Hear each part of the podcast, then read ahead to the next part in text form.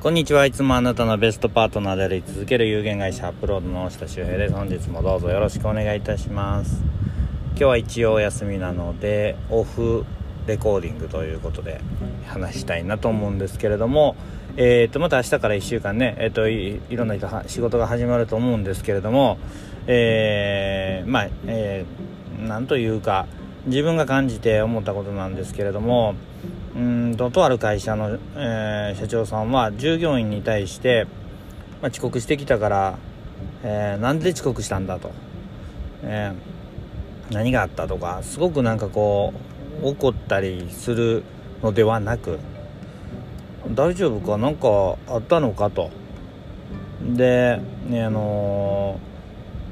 別に遅刻してすいませんって言ってるんですけどあの遅刻の挽回別に後ろにずらして仕事したらいいじゃんっていうそんなことより大丈夫かみたいなこと言ってるんですね。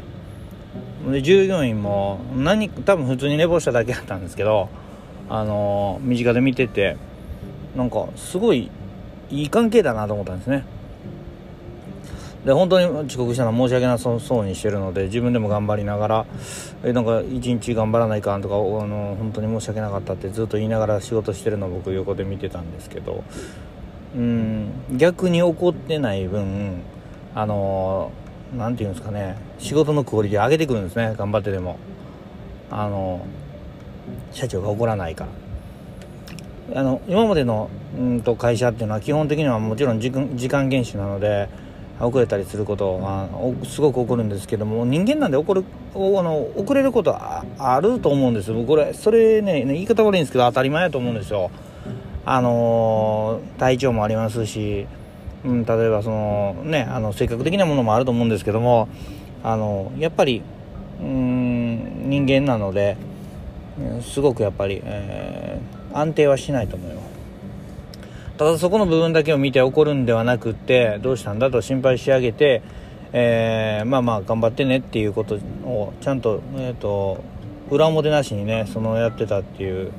のが素晴らしいなと思いましてあのー、まあ多分こういうシチュエーションっていろいろあると思うんですよ、まあ、例えばあのー、打ち合わせしてくるしたりしてる、えーと、相手側の、えー、お客さんだったりとかまあ例えば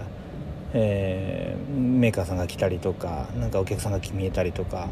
うんと、逆に会社に出勤寝坊しちゃったよとかあると思うんですけど、まあ、もちろん、えー、部下に寝坊されたとかあると思うんですけどもそういった時にですねなんか、まあ、この話ちょっとでも思い返してもらって、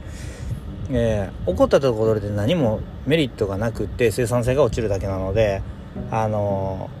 逆にこう気遣ってあげることのトレーニングなんかもやってみるのでも友達関係でもねやってみるといいのではないかなと思いました。ということで、えーと、雨なのでじなんかねあのー、どんよりとした気分ですけれどもまあ来週1週間頑張っていただきたいなという思いでなんとなく発信してみました。では、えー、良い週末をお過ごしください。